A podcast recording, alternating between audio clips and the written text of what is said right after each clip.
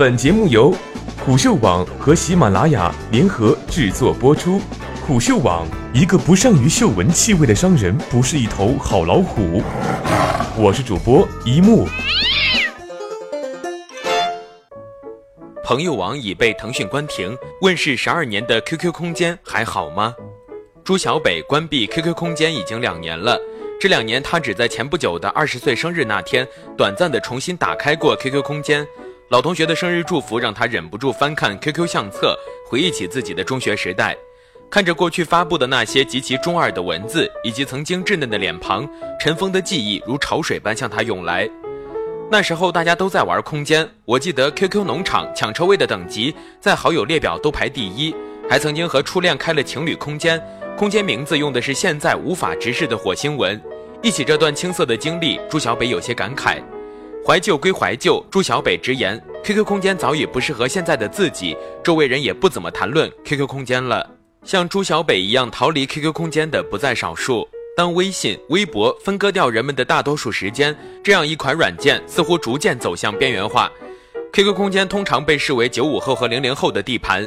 低幼、学生气、非主流，成了很多人对这一产品的最后印象。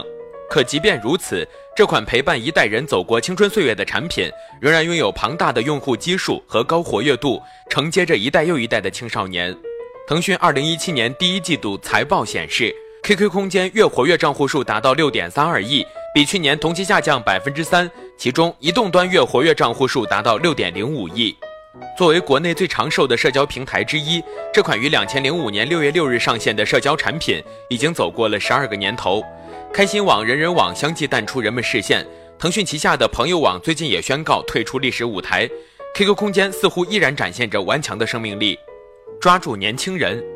对于任何产品来说，越早问世并占领市场，就越能牢牢抓住用户。这一点在社交产品体现得更明显。微博就是一个典例。其前身新浪微博最早进入市场，很快便甩掉了其他竞品。QQ 在这方面更是具有得天独厚的优势。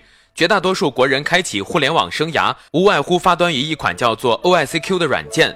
这是一种陪伴式的情感连接，在那个没有苹果手机的年代，显得弥足珍贵。最新数据显示，QQ 拥有8.61亿月活跃用户。作为 QQ 的衍生产品，QQ 空间用户活跃度也保持了活跃度。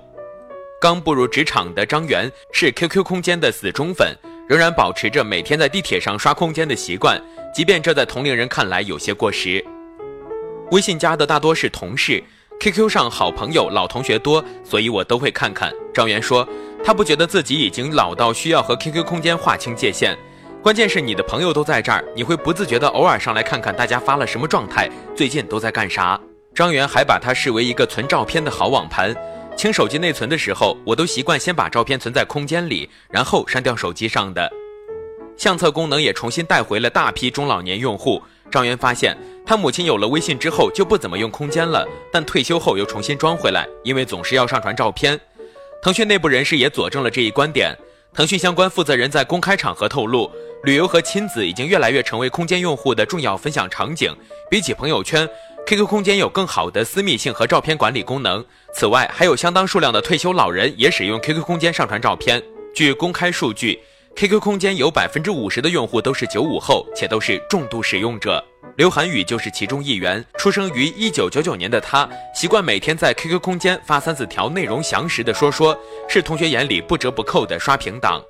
为了更换心仪的背景装扮和个性插件，刘涵宇每月省下自己的零花钱开通黄钻，使用七彩色的字体吸引同学的目光。此外，他还订阅了自己喜欢的明星，在看到爱豆更新动态后，总是第一时间点赞加评论。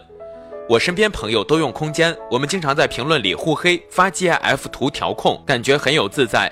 刘涵宇甚至觉得上了年纪的人才用微信，自己注册微信也主要是逢年过节被拉到家人群里抢几个红包。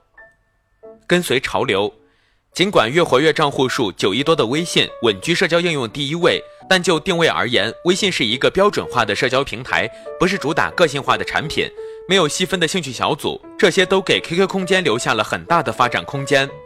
在移动端的使用场景下，QQ 空间更关注用户的个性需求，细微之处如封面装扮、头像装扮、卡片装扮，便利之处则包括快速生成 GIF 表情图、一键编辑短视频。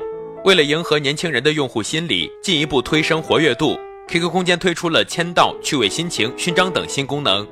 此外，QQ 空间还签约了杨洋作为代言人，并邀请陈学冬、白敬亭、盛一伦等一众在年轻人群体中有较强号召力的明星入驻。如此一来，QQ 空间似乎越来越像一个微缩版的微博。其实，复盘这十二年的发展历程，QQ 空间可以说是目前全球互联网社交领域最奇特的产品。看到什么流行都会拿过来借鉴一番，似乎成了 QQ 空间迭代的标配。在开心网的开心农场取得成效后，QQ 空间立马效仿，基于网页做了一个几乎雷同的偷菜游戏。正当博客如日中天之时，QQ 日志上线，并呼吁大家写长文。看到无密 APP 的火爆刷屏后，名为“秘密”的插件又出现在空间的页面中。等直播成为行业风口时，QQ 空间又做起了直播。对于这些五花八门的新功能，张元显得很不解，为啥空间总要搞得巨无霸才行？功能本来就已经越来越繁琐，现在又要搞直播，百分之八十的功能都没有人用啊！整合营销，二零一三年，小米科技破天荒地将 QQ 空间作为新品的首发平台，推出十万台红米手机，最终预约数创纪录的达到七百四十五万。此后，小米屡次在 QQ 空间上发布红米系列产品。一位知乎网友分析了 QQ 空间的用户属性，称其刚好契合低价的红米手机所针对的消费群体。通过 QQ 空间内可信度较高的熟人关系链，以及空间内嵌的热点 feeds 的功能，低价的红米手机要俘获这批非智能机网民的芳心并不难。对于空间来说，和小米的合作成为其新的社会化营销案例，也是其未来商业价值的新道路分支。此后，魅族、乐视纷纷效仿。今年六月，OPPO 在推出新产品时，也把这种方式的广告植入延伸到了 QQ 空间。当用户在 QQ 空间上传和分享照片的时候，界面会出现新手机的广告。由于 QQ 空间用户基数很大，这可以给 OPPO R 十一带来非常可观的曝光量。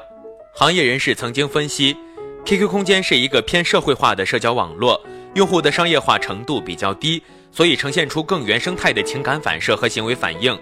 在 QQ 空间进行大范围全网参与式营销时，空间的亲友链、同事链、兴趣链等关系链就会受到影响，从而让传播更有效果，抵达的用户更加精准。如果能够持续留住年轻用户，等到这些用户长大成人，成为社会消费主力军时，其释放的消费潜能是所有平台都难以企及的。在这漫长的十二年里，空间从最初单一的小窝，演变为供 QQ 用户分享心情、评论互动、且集相册、日志、说说、游戏等多个功能于一身的移动互联网社交平台。在数次的迭代转型的过程中，QQ 空间用一种以万变应万变的姿态，满足着青少年彰显个性、张扬自我的需求。也许再怎么变，QQ 空间还会像当初那样，成为影响一代年轻人的社交网络。朱小北说，他也始终觉得。重新回顾自己的 QQ 空间，绝对是件需要勇气的事儿。